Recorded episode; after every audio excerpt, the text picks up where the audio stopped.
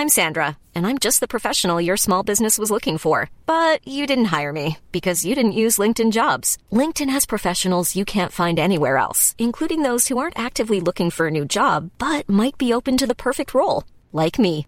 In a given month, over 70% of LinkedIn users don't visit other leading job sites. So if you're not looking on LinkedIn, you'll miss out on great candidates like Sandra. Start hiring professionals like a professional. Post your free job on linkedin.com/people today.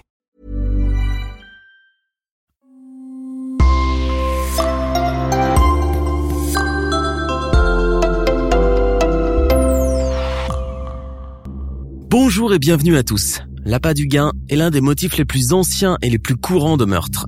Pour certaines personnes, l'attrait de l'argent comptant, l'idéal de pouvoir vivre un style de vie somptueux et d'acheter tout ce qu'elles veulent, passe avant la morale.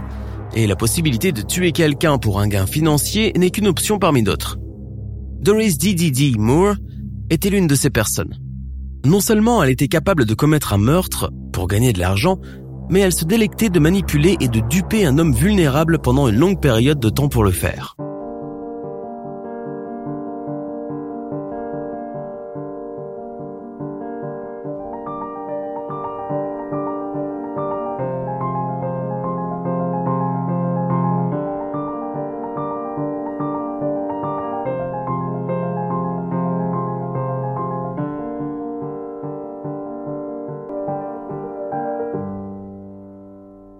L'histoire que nous allons vous raconter aujourd'hui commence le 15 novembre 2006 aux États-Unis.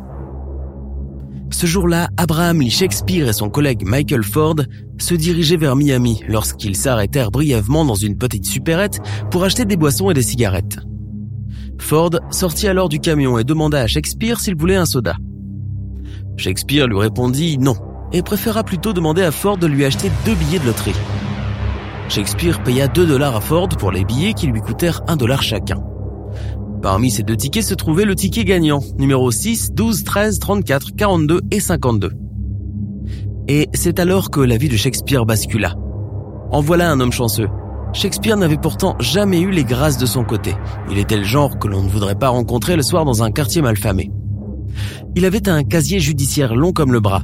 Il vagabondait, conduisait sans permis, volait quand il le pouvait, frappait les gens sans raison, et ne payait pas la pension alimentaire pour les enfants qu'il avait eus.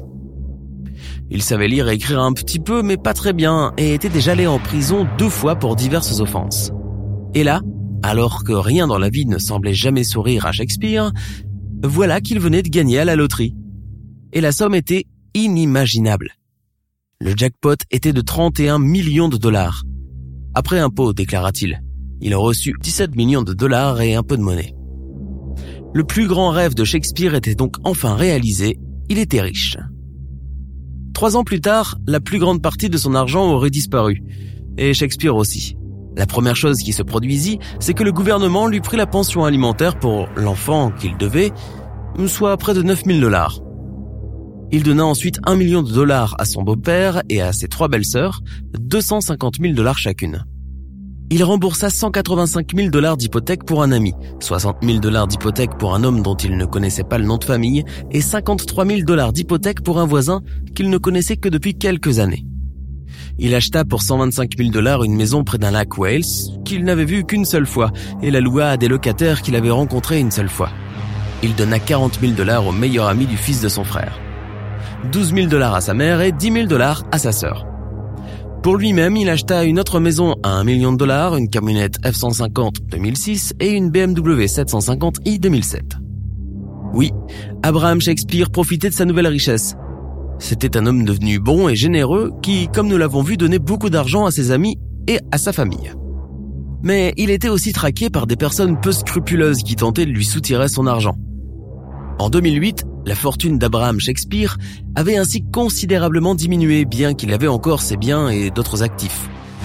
Ce n'était pas très étonnant car Abraham était un homme inexpérimenté qui s'était retrouvé soudainement avec beaucoup d'argent.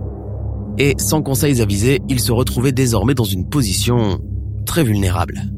Nous avons tous rêvé des vies que nous pourrions avoir si nous avions la chance de gagner à la loterie. Ne plus avoir à penser, à payer ses factures, acheter la maison que nous avons toujours voulu et vivre enfin une vie sans soucis heureuse et joyeuse. Pour certaines des personnes qui ont gagné à la loterie cependant, la chance n'est pas ainsi qu'ils se décriraient. Au cours de l'histoire, de nombreux gagnants ont vu leur vie brisée après avoir empoché le gros lot. En France, l'histoire la plus connue est celle du boucher de Bègle. À l'époque, cet homme avait touché 25 millions d'euros, qu'il avait rapidement utilisé pour s'offrir des voitures de luxe, une maison dans le bassin d'Arcachon ou encore un château tout près de Bordeaux. Prêt à enfin s'octroyer du bon temps après tant d'années de travail, il avait revendu sa boucherie et avait investi dans un cabaret en Suisse. Mais jamais l'homme n'avait été aussi seul, au point qu'il est retombé dans ses vieux démons, en recommençant à boire de l'alcool. Arrêté plusieurs fois au volant, il avait été condamné cinq fois par la justice avant de finir par mourir d'un cancer des poumons. Ce tragique exemple avait poussé la Française des Jeux à mieux entourer les vainqueurs et à protéger leur anonymat. Aux États-Unis, Ronnie Music Jr. avait gagné plusieurs millions à la loterie en 2015, et plutôt que d'en profiter pour changer de vie, ce délinquant notoire avait décidé d'utiliser ces millions pour commencer un trafic de crystal meth. Il a été condamné à 21 ans de prison en Géorgie. Urush Khan, quant à lui, est mort en 2012 au lendemain de sa victoire à la loterie. Les premiers examens avaient établi qu'il avait succombé à une mort naturelle. Mais l'enquête avait fini par révéler qu'il avait été empoisonné au cyanure par sa propre femme. En 1996, Jeffrey Dampier a remporté 20 millions de dollars. Il avait choisi de s'en servir pour aider sa famille. Mais sa belle-sœur Victoria, accompagnée de son petit ami, avait kidnappé le gagnant qui avait été tué d'une balle dans la tête. Ils ont été condamnés à la prison à vie. Billy Bob Harrell, enfin, avait gagné 31 millions de dollars en 1997 au Texas. Comme Abraham Shakespeare, c'était un homme généreux qui donnait régulièrement de l'argent à des œuvres de bienfaisance et à son église. Après s'être séparé de sa femme en raison des pressions de la victoire et des appels constants à l'argent des autres. Harel avait fini par se tirer une balle dans la poitrine en 1999, apparemment après avoir dit à son conseiller financier que gagner à la loterie était la pire chose qui lui soit jamais arrivée. Doris D.D.D. Moore, 40 ans, entra dans la vie d'Abraham Shakespeare vers la fin de l'année 2008. C'était une femme blonde plutôt jolie et agréable. Elle compatissait à sa situation, comprenait les difficultés qu'il rencontrait avec les gens qui lui demandaient constamment de la charité ou du moins, c'est ce qu'elle lui racontait. Moore se lia d'amitié avec Shakespeare, faisant de grands efforts pour gagner sa confiance. Elle lui dit qu'elle était en train d'écrire un livre sur lui et sa victoire à la loterie et sur les nombreuses personnes qui voulaient désormais profiter de sa prospérité. Abraham Shakespeare n'avait aucune raison de douter de sa sincérité et il commença à lui faire confiance à tel point qu'il en fit son conseiller financier, lui donnant pleinement accès à ses comptes et à ses biens. Mais, au lieu de s'occuper de la gestion de l'argent du pauvre Abraham de façon honnête, Didi Moore lui vola tout ce qui lui restait tout en continuant à lui mentir et à l'aveugler. Un jour, Shakespeare découvrit la supercherie et aurait proféré des menaces contre elle dans sa colère face à sa trahison. Le détestable Didi Moore décida alors de le tuer et de faire disparaître son corps. En novembre 2009, la famille de Shakespeare, inquiète, signala sa disparition à la police. Après les premières enquêtes, il devint évident que Shakespeare n'avait pas été vu par les membres de sa famille depuis avril de la même année, et l'attention de la police se tourna rapidement vers Didi Moore, son conseiller de confiance. Mais Didi resta muette. La police utilisa alors Gregory Smith, un ancien ami d'Abraham Shakespeare qui eut pour mission de se rapprocher de Didi Moore dans le but de découvrir des détails sur son implication possible dans sa disparition et son meurtre présumé. Gregory Smith fit exactement cela et pendant un certain nombre de mois, il manipula Moore comme elle avait manipulé Shakespeare, gagnant sa confiance jusqu'au jour où elle lui avoua le meurtre et lui révéla même l'endroit où son corps avait été enterré. D'après les informations de l'informateur Gregory, la police commença à déterrer la cour arrière d'une propriété à Plant City, en Floride, qui avait été achetée par Moore avec l'argent de Shakespeare après sa disparition en avril 2009. Là, sous plusieurs mètres de béton, ils retrouvèrent le corps d'Abraham Shakespeare. Il avait reçu deux balles en plein dans la poitrine avant d'être enterré et recouvert de béton. Didi Moore a été arrêté en 2010 et accusé de meurtre au premier degré. Son procès pour meurtre a débuté en novembre 2012 à Tampa en Floride. Au cours du procès, il est apparu que Moore avait demandé à Smith de lui trouver un prisonnier en service qui serait prêt à assumer la responsabilité du meurtre de M. Shakespeare en échange d'une somme de 50 000 dollars.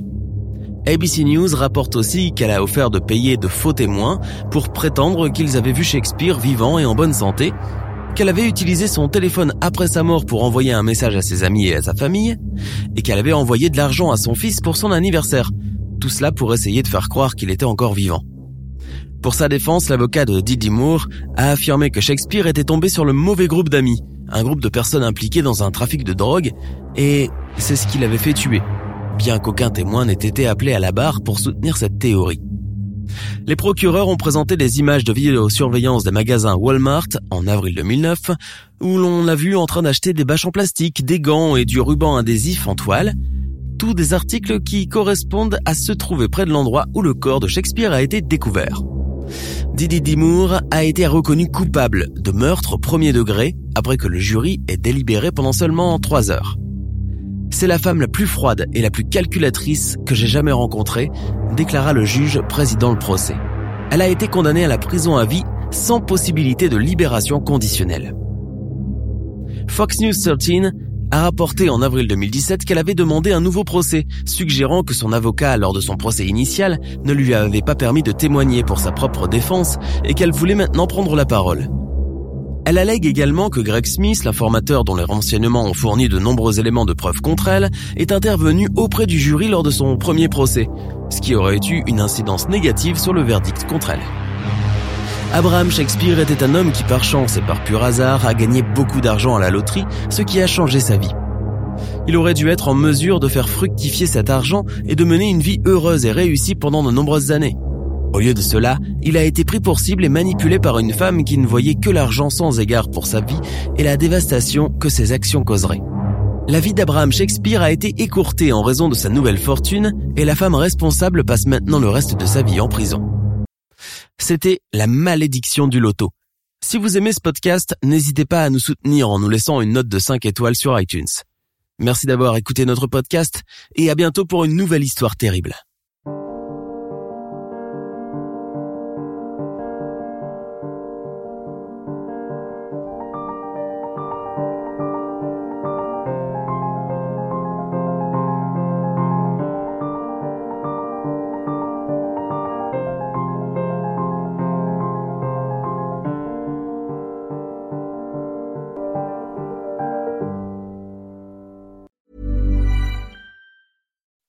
When you make decisions for your company, you look for the no-brainers. If you have a lot of mailing to do, stamps.com is the ultimate no-brainer. Use the stamps.com mobile app to mail everything you need to keep your business running with up to 89% off USPS and UPS. Make the same no-brainer decision as over 1 million other businesses with stamps.com. Use code PROGRAM for a special offer. That's stamps.com, code PROGRAM.